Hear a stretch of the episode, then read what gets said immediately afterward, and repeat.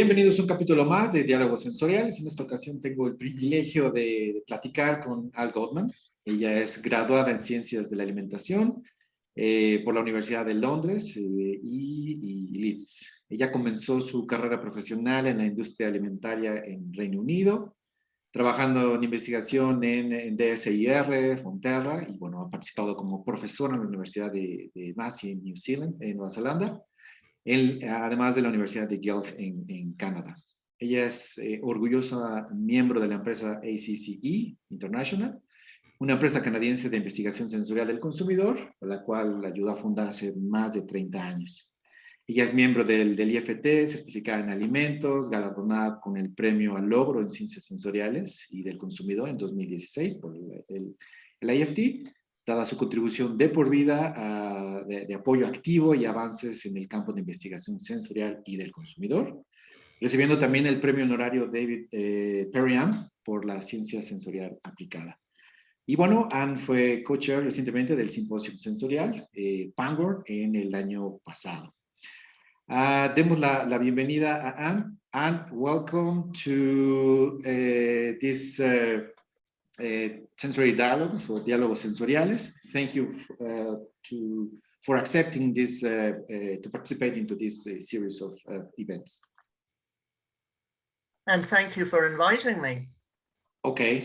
I, I, have 50 years of experience, I guess, mainly working in consumer or and sensory research and uh, but I, I, have many questions. I mean, you, you have the honor of, uh, of being an IFT fellow, and you have uh, the, the prize of uh, David R. Peryam award, and uh, many questions came to my, to my head, but we have a few times. So let's start with our first question. Uh, where did you learn sensory evaluation? Well, um, I certainly didn't uh, learn an awful lot during my degree uh, process because um, at the time, um, food science programs, certainly in the UK, didn't actually teach very much sensory.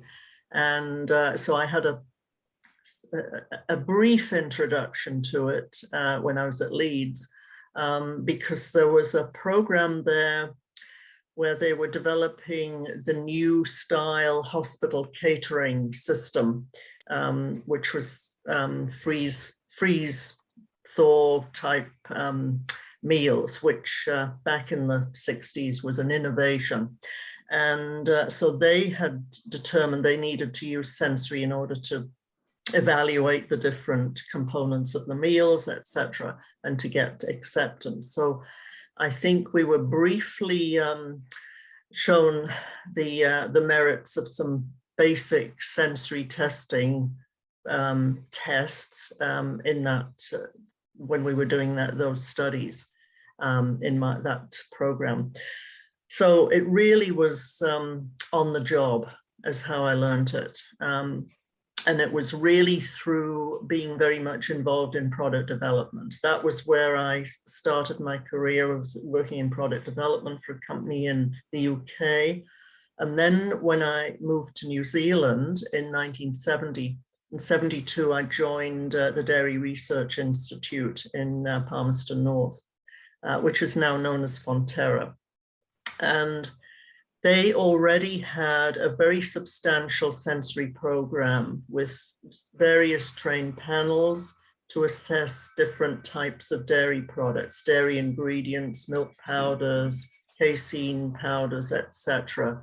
And uh, they had um, had training from the Arthur D. Little Institute, uh, which was very much a, a strong uh, supplier back in those days in the US. And um, they were, you know, ahead of their time in terms of a, an institute that had embraced sensory. So that's where I got, I'd say, my grounding under uh, a lady called Mary, the late Mary Humphreys.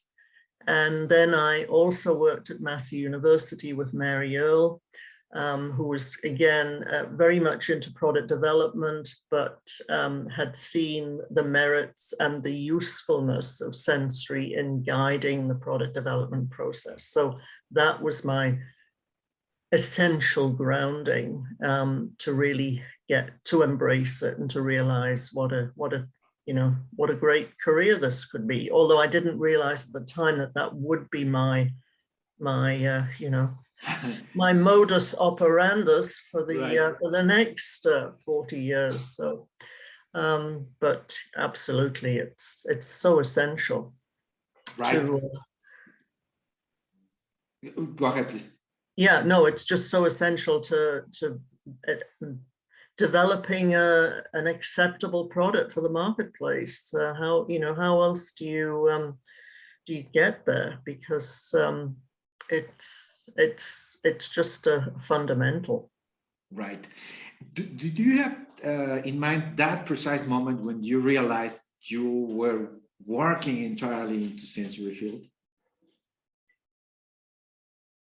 I, I mean, uh, like, uh, okay, now I, I, I, my, my time is more on sensory than other topics. Oh, at, at what point was that? Um, well, uh, again, as in any sort of early career, uh, we we then had we'd actually then moved back to the UK. So I was always having to um, follow. I, I- basically followed my husband around the world as he, you know, his jobs changed, and so it was always a case of having to find a job that would um, satisfy my career aspirations. And um, when we went back to the UK, there wasn't a lot of sensory. Again, it was more in product development. I was working in a meat processing uh, company.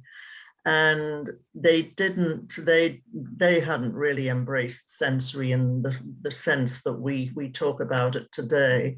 Uh, they did team tastings. So I certainly knew all about team tastings when you know people talk about that now um, because there's a new ASTM standard for that now. Um, but um, it was a case of, um, you, know, you know, finding the work that uh, would also um, meet uh, what, what I enjoyed doing. And then when we moved to Canada, I um, worked at the University of Guelph and I was an assistant professor there for a time and ended up actually um, working with uh, one of the sensory professors there um, and teaching uh, one of the sensory courses. So that was how I got my, as you say, more academic experience, more academic exposure, I would say. I had academic exposure in New Zealand at Massey and, uh, and then later at Guelph. So that to me gave me the, the package of things that I needed to be a consultant, which is what ultimately I've been since 1986 in um, at ACCE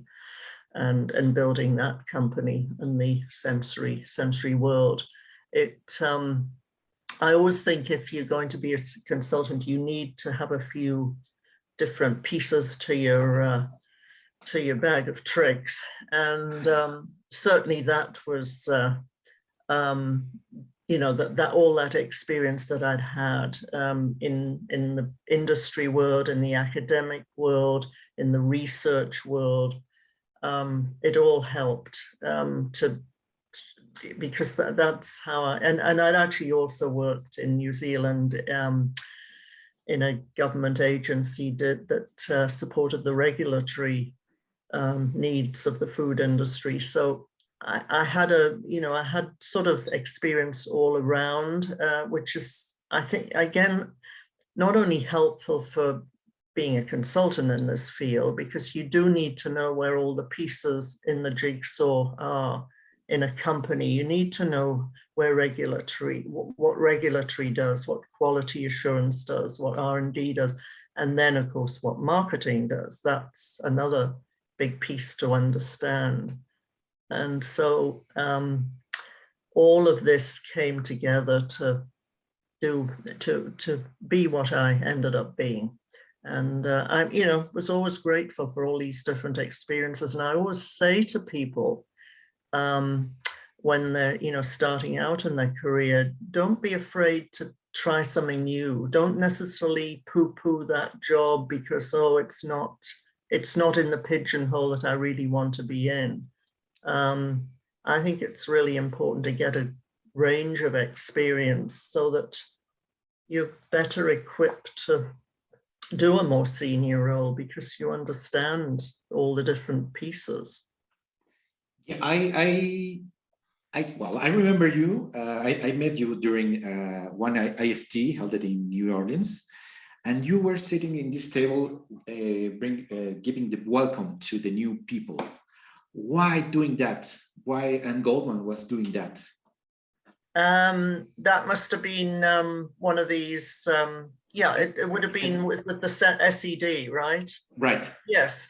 Well, again, I've always um, I've always been um, conscious of um, welcoming new people into our field too, and I, and I think again, um, and and again, it goes back to when I when I first appeared on the North American scene, when I moved to Canada, and then I started uh, being engaged with IFT, uh, the SED group, um, or SCSD as it is now and also ASTM, the E18 committee, I was always very um, grateful for the people that engaged with me, the more senior people, the, the David Peryams of this world, who, you know, were happy to talk to somebody who was newer in the field.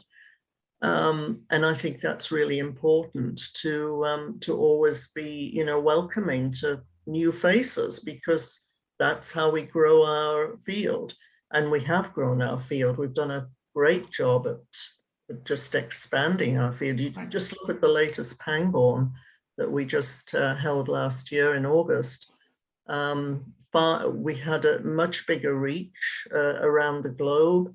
Um, we had record attendance, and um, it's it's just so important to uh, to spread our field because it, it is still a pretty small group and it's there's still lots of people that don't know about it or understand it so um, it's really important Right. And eh, do you remember your first uh, symposium or meeting, global meeting? I mean, uh, uh, i certainly remember the first pangborn meeting that was in helsinki um, i mean uh, there's other ones um, yeah i mean other meetings prior to that that i um, wasn't necessarily presenting at, uh, but the first Pangborn meeting I always thought was pretty memorable because that was the very first one that uh, uh, Hely Tuorila um, and her colleagues in um, both uh, Europe and North America pulled together because they felt it was so important to um, recognize Rose Marie's memory. And uh, that was a more intimate, that was the most intimate meeting probably. It was small, it was, it was, um, um, it, it wasn't in a big, uh, you know, huge, big auditorium. It was, it was quite, it was more rustic, shall we say, and it was, it was lovely. It was lovely. It was, uh, was outside of about an hour's drive outside Helsinki in the country um, next to Sibelius's home.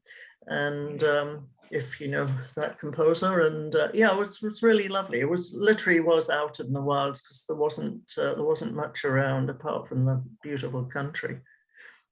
And uh, it was an opportunity, yes. Just I think there were about 350 people there, so it was a it was a was a much, uh, or if there were even that, it was yeah, it was was was fun. It was a good meeting. Right. So that will be your your favorite meeting, or or the, Yeah, I think it probably, yeah, I do. another I always have happy memories of that meeting. It was, uh, yes, it was, uh, yeah, and, and the, the fact that you, you sort of sat round in the evenings or in the intervals, just chatting with the Harry Lawlesses and people of that, and, um, I think Howard Schutz was there. Yeah, I mean, so, some of the, you know, the, the, um, the greats in our field that, you know, have published so much and contributed so much to our field in the past. yeah, people who who already you normally knew by name. I mean, because That's you, right, you read the yes. paper, the book. Yeah, yeah, cer- certainly people coming to the field now, they're just you know, they're just names on a textbook. They don't know these people. But I, I uh, that's why I I'm feel I'm fortunate. I I knew a lot of these people, and um, Right.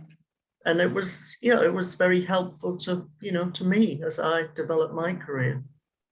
Great. And and how, how difficult for you uh, uh, was applying sensory in in in the field? I mean, at the, the beginning. Well, Yeah, I think um, certainly when we started our consulting business, we started ACC in '86.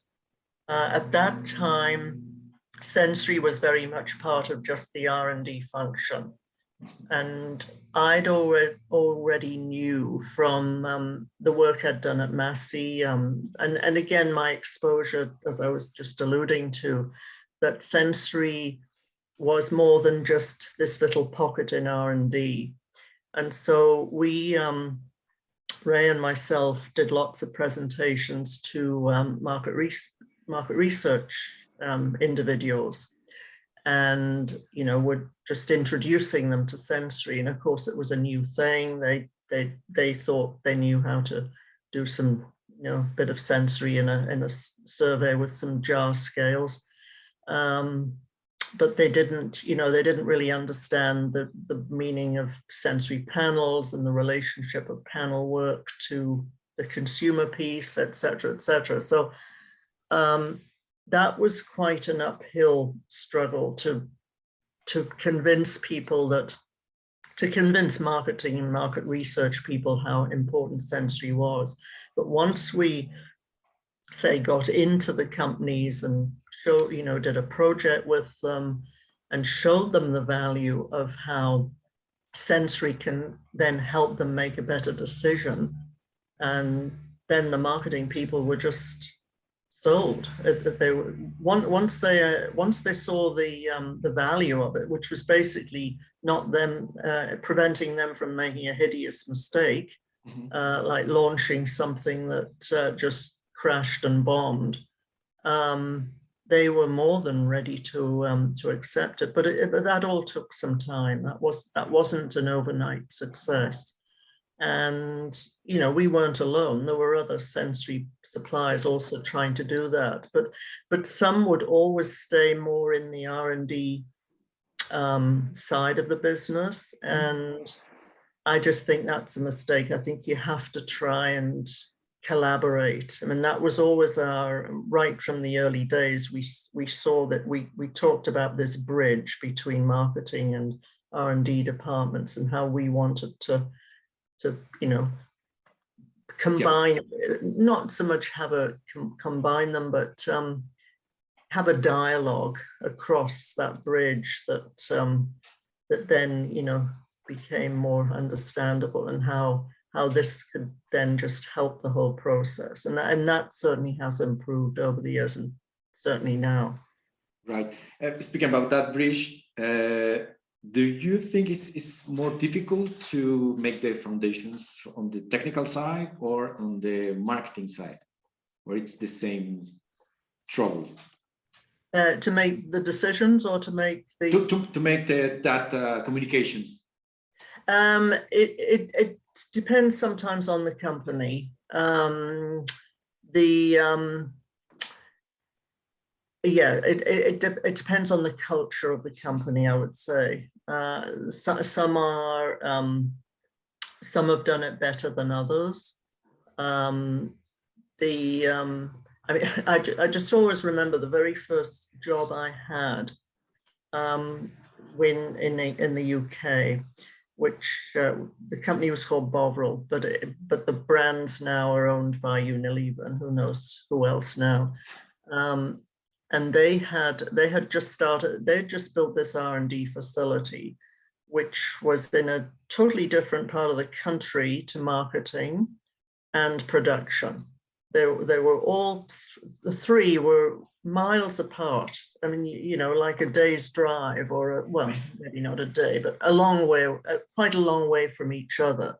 And that's back in the 60s when you know you didn't have email or or all this modern communication that we have. Um, so uh, it was it, there was you know the, it was very difficult to communicate because they weren't in the same building, let alone on the same campus. Uh, so I think that's um, that's part of the problem sometimes if there's just physical separation. Nowadays that's easy because you could do a Zoom call with somebody and what which is of course everybody's doing now anyway. In this past two years, have to that's the only way to communicate almost. Right. But um it it's um yeah sometimes it's just physical location, you know, because you're not in the same building or close to each other, it's just not easy sometimes to form that relationship and and get yourself into that facility to see what's going on. So um, that's sometimes the, the barrier. And then there's personal communication styles, etc. So um, it's uh, it's something people need certainly need to be aware of and work on because um, it, it's it's a you know it's a important part of uh, getting our sensory message uh, to be uh, to be utilized correctly. Right, communicate the data. That's that's difficult Yes. because normally we do sensory. Okay, it, there are difference. Okay, or no, or whatever Yeah. methodology. But how do you transmit that? It's it's quite difficult. Yes. There are many ways of thinking. Do, do you have uh, I don't know maybe a, a, a good memory of, of about how easy uh, was that presentation or how difficult uh, were, uh, was that presentation for a client, for instance? Yeah, I think the good memories are certainly when, um, as I say, we we um, you know we we showed a result that um, maybe you know made a marketing person realize, oh my goodness, uh, I could have made an awful, you know, I could have really uh, stumbled here if I hadn't made, you know, used this information for the right decision. And uh, and then there's you know there's there's good memories where we we were um, with our early projects, we showed them just the value and then then the product was a great success Mhm. and and then you know they were just sold after that you know it just they they just couldn't have it you couldn't have enough of these sensory projects you know, Right. I mean, what once, you know, once they see the value and the company then understands it and it becomes part of the culture, that's, that's very satisfying to see that. And I, we certainly have seen that over the years. um, Where, um, you know, it was just so hard uh, initially to get into the uh, company to convince, you know, maybe they had an outside, cons- there was one company I do recall, they had an outside consultant who was very much um, more rigid market research mindset Mhm. and very hard to sort of try and show how you know our work could be really helpful and then um, eventually you know we worked way and and and things the culture somewhat changed anyway and they just embraced it and that's just and then it just makes it's it's then not such hard work to you don't have to be always doing that convincing part. You already have them convinced and then you can have that dialogue well we can do this or we can do that with this project we can do this methodology or we can um, bring some panel work in to help to do some drivers you know drivers whatever drivers of Yes. liking um, you, you can have a proper dialogue around the how you're going to do the research Mhm. um, and that's so much more satisfying than always having to be convincing them that yes, this will will help and this will work. Um, um, so yes, that's that's really the, the the good what the good memories are about. And uh, what about uh, a company that that uh, hire you and and they uh, have this, uh, let's say, uh, failure report? I mean, they they fail on their on, on the develop or or they they didn't accomplish the the I don't know the marketing uh, uh, strategy or, or, the product were, were not satisfied by, by the, well, sorry, were not accepted by the consumer. How about that? I mean, did you receive some, I don't know, angry people or something like that? Um, we've, I mean, yes, there's always, there's always situations where um, they, they, you know, that for whatever reason, maybe they didn't take the, um, the the or, or maybe the product changed after they did the research you know they did it's something else happened to it or the the um well the actual marketing campaign was a disaster you know the product the product might have been very acceptable um but the marketing camp or, or whatever they would else they were doing around it uh, was not a success.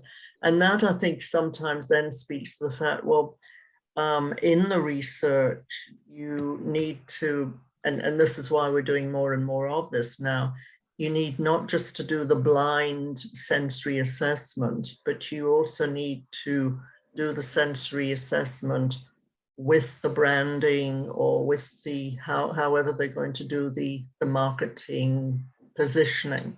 Um, so to do some more in con and to do some more in context research to show that um, if you do this and this, and you also have this great tasting product, then you will have a success. So um, again, you, you learn from these situations where maybe this was what happened, and therefore, can we prevent that next time? So even if there are missteps along the way, try and learn from it.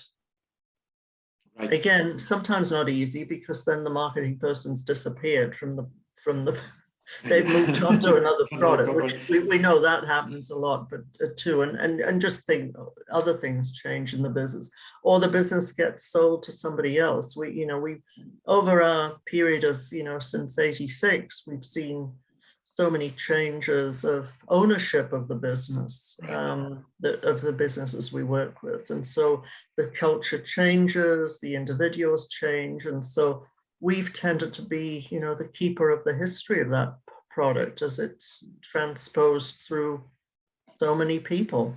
Right. And being handled by so many people. And yet here we still are doing it, right. looking after it, the custodian of this product which we've worked on for 30 years. So as, as an international company, which is the uh, the hardest uh, task you have performed? I mean, speaking about the methodology or the product or maybe the country. Eh, um, yeah, I think the trickiest one I ever had, and this is one I often allude to, is um, we had an environmental project um, uh, which was affecting um, some specialized sort of fish called an oolichan. It's a little, it's a little sort of um, little very fatty fish that spawns every year in the rivers in northern British Columbia. And the uh, indigenous population were complaining that it didn't taste like it used to they were blaming uh, they were blaming some effluent from a from a, some uh, process that was going on at the time. And so we were brought in by environmental consultants to try and um, figure out, you know, some methodologies for assessing the fish. wow. So we uh, we went off up to the uh, outback of British Columbia and um, conducted some studies with the uh, with some of the indigenous population as panelists. So that was that was pretty tricky. Um, and so that was uh, yes, that that was quite a challenging project, but quite a lot of fun too. I know. Yes. Wow. very scenic, but a very scenic part of the world, I might say. and, and and what about the presentation of the results? Was that uh, I don't know. I don't, uh, don't get uh, details, just in a general way. Yeah, that was all very um, tortuous too, because um, we were dealing with an environmental aid uh, company, um, you know, a consulting company who were all engineers. Wow. And, uh, they didn't understand sensory at all. So um, you, you can sort of just imagine how, how, how much fun that presentation was. wow. It was also, and then it also became a bit of a political hot potato as a project too, so. Um, that was sort of in a way my feeling, um, maybe not get involved with that kind of work too much because it's, wow, interesting. Okay, and um, well, let's let's move a little bit in a, in another part of the interview, which is like uh, practicing a little bit of sensory. I will ask uh, uh, some uh, comparisons, and you you need to decide which of them you prefer. They, are forced decision, so no ties allowed. So, uh, red wine or white wine? um. I think white wine actually is my preferred these days. Okay, okay. So it depends. uh, Although it's, it's pretty hard because, uh, New Zealand Pinot Noir is, uh, yeah, yeah, possibly would win out, yes. okay. Tetrad testing or triangle test? Tetrad, City or forest? uh, Forest, Traditional descriptive analysis or rapid methods? Uh, traditional, I think, is still pretty strong, yeah. Breakfast or dinner? Um, dinner, Analytical or consumer testing? uh, consumer, Uh, meat or fish? fish. Okay. Thank you for your answers. Um, How, do you think is uh, sensory evaluation evolved in, in these recent years? I mean, I know these two years has been uh, different, but uh, speaking about, uh, let's say, 10 years ago. Yeah, or even more years ago, which is Mhm. how far I go back. Um, well, certainly automation has been the big, the big um, change from from early days sensory for sure. Um, in the last 10 years, I would say a lot more acceptance of the consumer um, in context, um, um, focus focus on the relationship with the descriptive sensory, you know, the, the more traditional descriptive sensory with uh, assisting consumer research. And of course, again, more recently, the additional tools that we have in terms of, um, um, you know, um, social media involvement, the the um, engagement, which of course has all helped for for this la- latest period of the last two years. Well, if if you weren't if you weren't automated and and engaged somehow with a, a way of engaging with consumers remotely, then um, I'm sure it must have been very difficult for for companies that hadn't done that. Um, and then the the other big, I, I think the other evolvement has been um, into the the non-food categories too. The um, you know traditionally sensory was always grounded around food.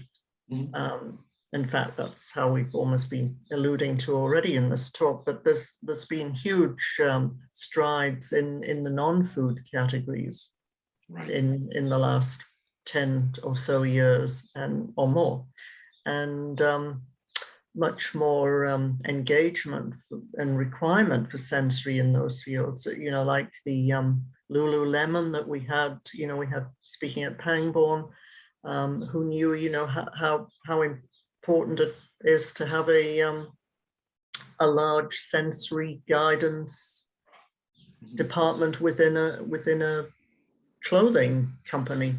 It's um it's essential to their um business obviously because that's touch and feel is very much uh, and skin uh, how they um develop their products.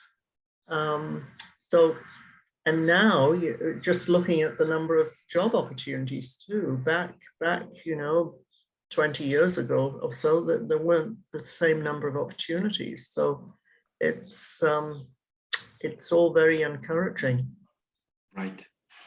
What, what is the most surprising thing you have uh, seen uh, in, in the the sensory field, either uh, the technical or the consumer part?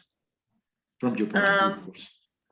I think uh, I think the fact that it's now embraced more across across more more businesses and and different types of businesses, Mhm. um, and and just that it is much more integrated into the into the corporate world now, and it's more recognised um, as an important function. Mhm. I think that's that's really the um, the most uh, encouraging sign. Okay, and, and uh, what do you think about neuromarketing? Neuromarketing. You're right. Um, well, what do you think about it?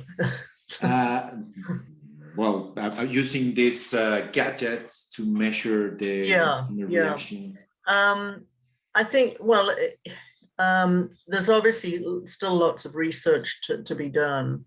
Um, they, uh, un until we, until we have, um, gadgets that can be more easily used without encumbering the, um, the, the way it's, it's performed, you, you know, it's all very well, you know, doing MMR measurements, etc. But, um, um, it's not the most comfortable situation for a consumer to be evaluating products. So, um, yes, there's certainly um, lots to learn there. And uh, I think, again, I think as technology improves the uh, the measurement of, of the of the responses um, becomes less invasive, maybe for the consumer, um, we will we will get get more and more information and uh, and be more helpful to, to uh, more helpful to the um, day-to-day kind of projects is what I'm thinking of.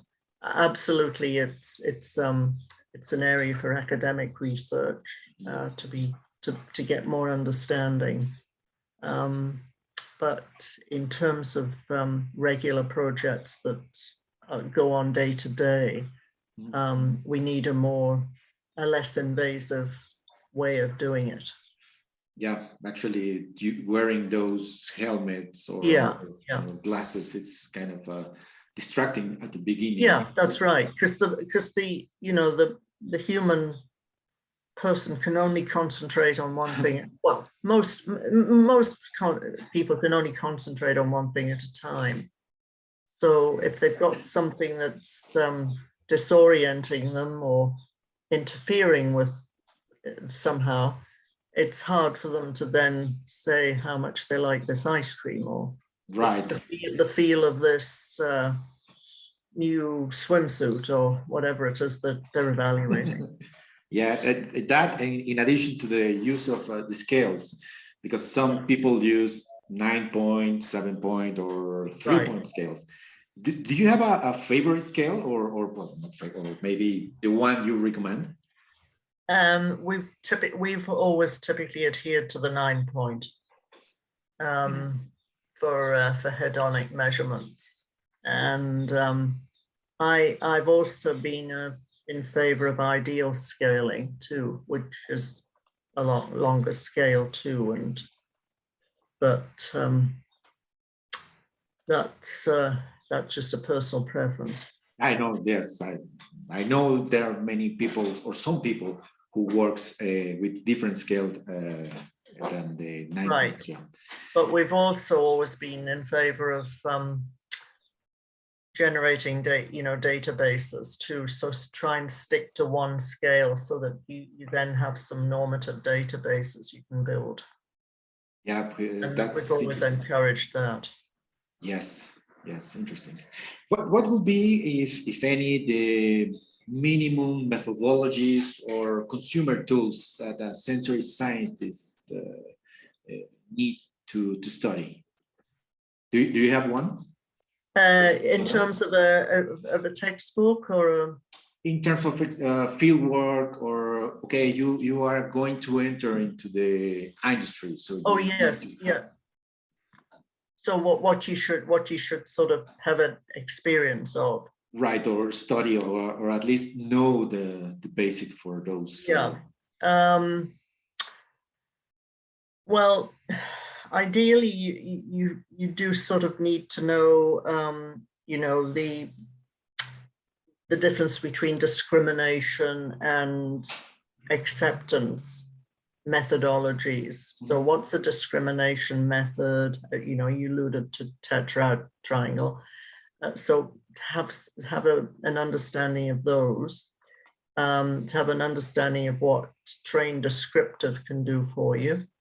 And, and then to have an understanding of what kind of consumer acceptance measures you, you can use to get acceptance of a product Right.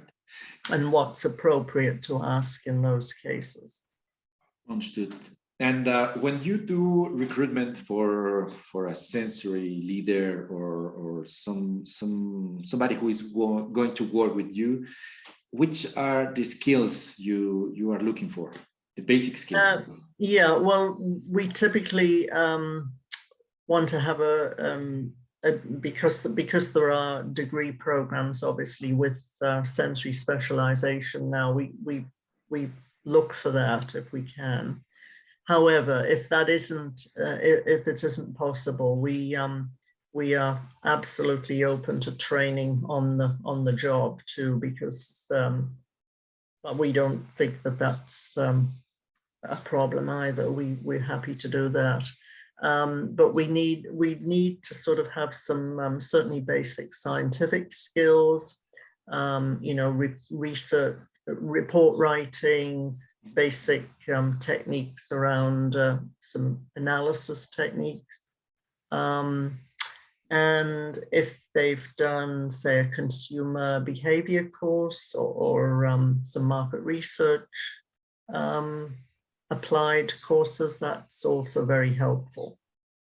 Right. Interesting. And um, can you describe sensory in like just one word? Is I think it's impossible, uh, but a few words or, or a small phrase. The uh, the field, the The sensory. field, the sensory field. Um, well, it, it's applied.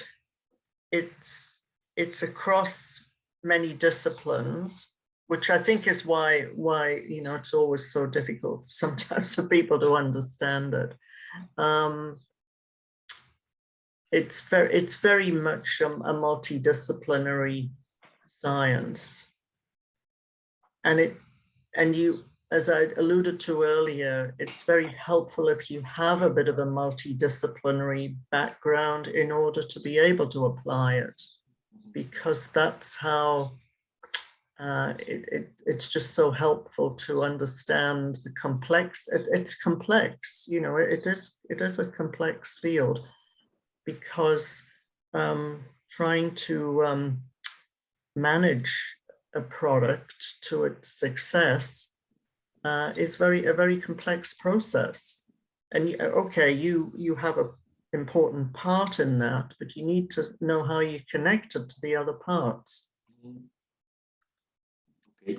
And um, how how is uh, how, how sensory evolution changed and life? I mean, um, what if uh, have you ever considered if you didn't uh, work as a sensory scientist or sensory and consumer?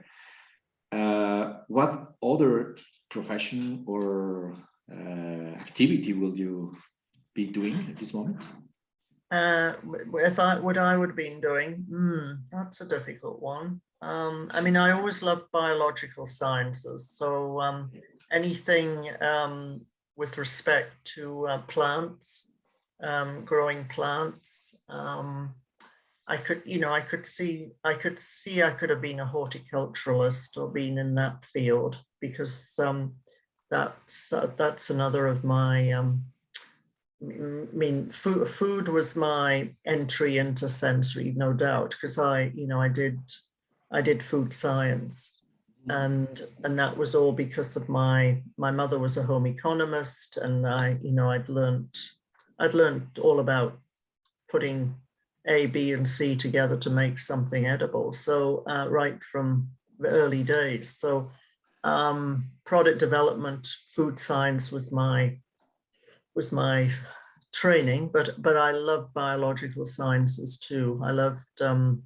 zoology and botany too. So I could have I could have gone into that field too Right. if I hadn't had my mother's influence. okay. If, if, if you could tell something to Anne uh, 50 years ago, remember that that she, she at that time she was not able to to imagine that she will work in, into sensory. What would you say to her? Um, yeah, well, follow your follow your passions. I think that's I think that's what you do need to do. Try uh, when um, when you sort of trying to figure out, you know, what should you study, what where should you go. Follow your passions, but at the same time, have the sense to think, will this actually um, enable me to support myself and uh, earn earn a living? So. Um, which is a hard thing for anybody, you Yeah. know, in their early teenage years or whatever Yes. to think about, as we know. Um, but if you really, if, if there's a subject that really, you know, you enjoy doing, um, you love it, you love studying it, um, well, then that's probably a good route to go. Right. But investigate what you could do as a job, That's important. which is Okay. hard to do. I mean, who I knows? know. know?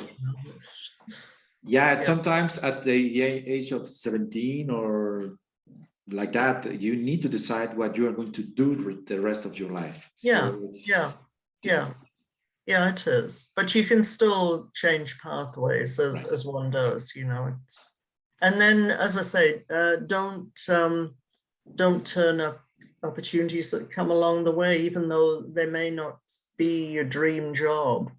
Think of it from the point of view. Well, I might, you know, what will I learn from this? I, I could learn something that'll help my help to put in my, you know, bag and bag of tricks. yes. And uh, do, do you have a, a sensory book, poster, paper that uh, can be suggested for the people who is starting at sensory at this point? Yeah, there's a good, um, I think it's called a handbook of sensory, but it's by Sarah Kemp, Okay. uh, Tracey Hollowood and Joanne Hort. I think it, it was published over 10 years ago, but it's a good little, it's a smallish book. Um, and it's a good basic one. It, it just, it just covers a lot of the basic things when you're saying, you know, what, what should people study? that that's a really I thought think think is a very readable and and not not a big it's not a heavy tome. Um, so that's that's one I would recommend for somebody starting out. I think it's available um, free online. I think Okay. pretty sure it is. I think it's downloadable. Just Google Sarah Kemp Okay. Uh, and it'll pop up. I think it's called Handbook. Yeah, no, it's a good one. And then I'd also recommend anybody who's certainly already in the field, uh, the ASTM E18 committee. It's very affordable. Um, uh, um, membership per year, and you get access to all of the sensory standards, and you also see what the latest standard is that's been um, introduced for, for all the methods, methodologies. It's very, th- there's one in particular, it's very helpful if anybody's doing anything around advertising claims, that type of research. So I'd, I'd always encourage people to get a membership of that. Right. And, and you are part of the ASTM, right? Uh, I'm a past chair and I've always been involved with it, yes. Mhm. Okay, so let's let's uh, browse for those uh, uh, books and uh, uh, standards. Uh, oof, time uh, flies, and uh, Yeah. well, I, I don't. I, we, we need to finish this talk. I mean, thank you very much for your time and, and your desire to share your story and experiences. I'm sure that the many people will uh, be inspired by your experience as well. Anything else you you want to add? Would you like to to add to this conversation? No, this was a, well, this was a real pleasure. It's, it's always, I always enjoy sharing my um, experience and if there is anybody who is new in the field or thinking of getting into field, I'm always happy to talk to them too, to, you know, encourage them and um, talk about, you know, how they can. Ooh, That's my, my dog, sorry. she likes to always to bark at this, uh, this during this interview. Sorry. Uh, and saying uh, hello. yeah, she- she's saying hello. Do you have like a page or contact uh, email uh, if you like to share to the people who? Yes, it's a Goldman at E A-C-C-E-I-N-T-L dot com. And I'm on, I'm on LinkedIn too, so you can find me there. Perfect. Finally, and uh, do you have something that you really like doing sensory? Uh, what I really like, oh, uh, eating chocolate. Perfect. Never Okay, give that up, never give that up. Never. Uh, Wine and chocolate, right? Wine and chocolate, yes, that's right. Yeah, Perfect. The perfect match. no, this has been a pleasure, thank you.